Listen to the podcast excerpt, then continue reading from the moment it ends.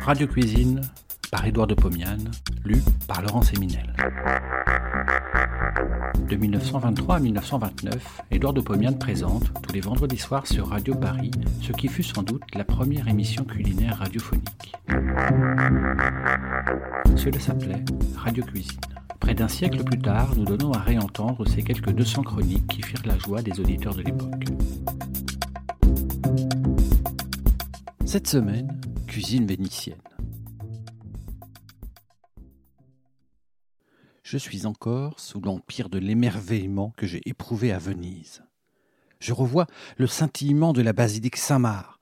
J'entends encore le cri rauque des gondoliers qui, au croisement des petits canaux, annoncent leur passage pour éviter le choc d'une gondole arrivant en sens inverse. Je revois le mouvement intense des petites rues tellement étroites que le soleil n'y pénètre jamais.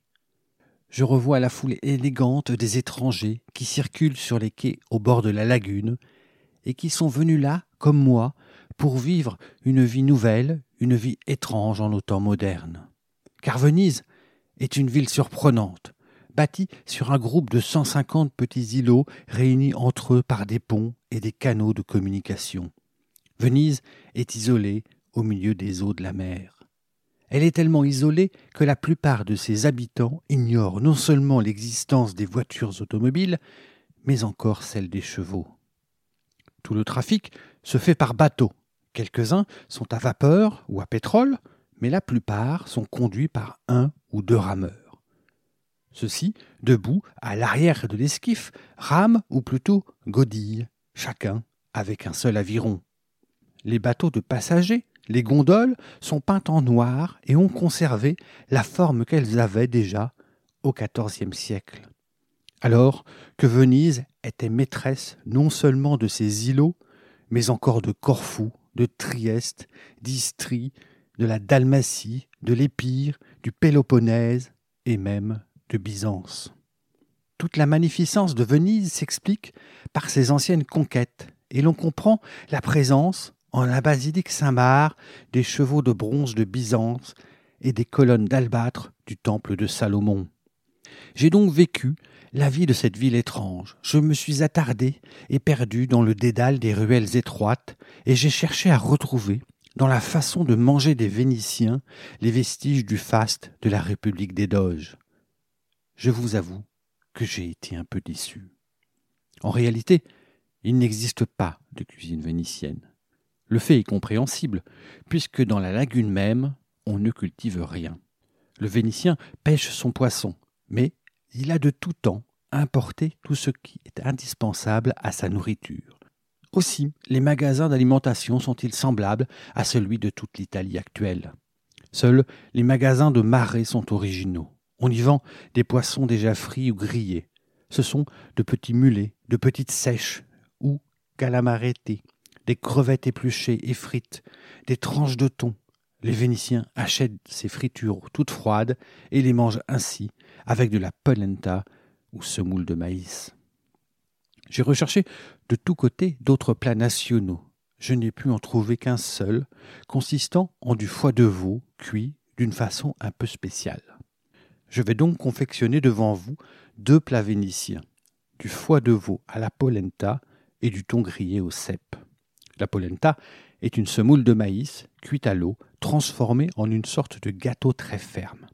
Quant au foie de veau, il est sauté à la poêle avec des oignons.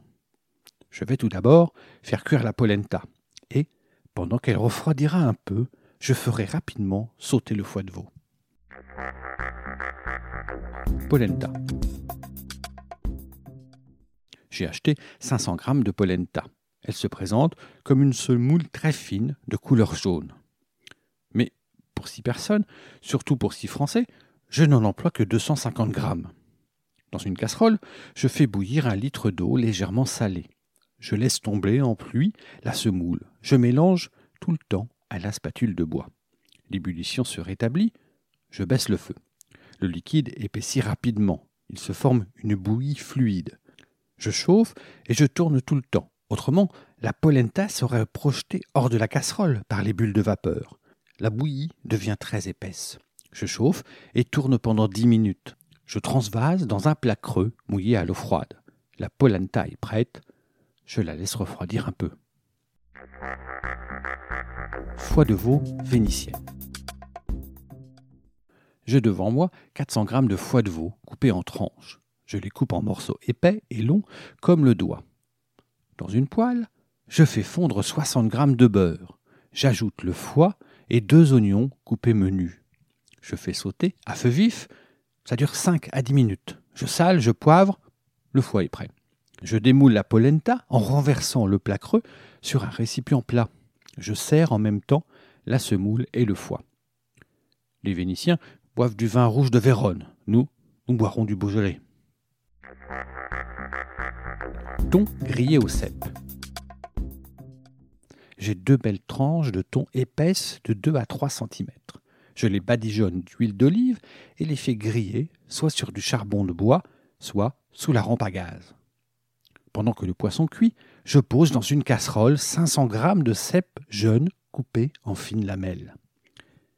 Je les arrose avec 4 cuillères d'huile d'olive, je sale, je poivre, je porte sur un feu vif. Les champignons exudent leur eau de végétation. Celle-ci s'évapore. L'huile commence à crépiter. Je sale, les cèpes commencent à rissoler. J'éloigne du feu. Sur un plat, je pose les tranches de poisson grillées. Je les sale, je les couvre avec une couche de cèpe, je saupoudre une poussière de persil haché, je laisse refroidir et je sers avec des demi-citrons. C'est là un plat vénitien que j'ai mangé dans un restaurant populaire que j'ai trouvé excellent. Bon appétit et à la semaine prochaine. Si vous avez aimé cet épisode, vous pouvez retrouver toutes les chroniques d'Édouard de Pomian dans les deux volumes de Radio Cuisine, un livre publié chez Menu Fretin et disponible sur www.menufretin.fr.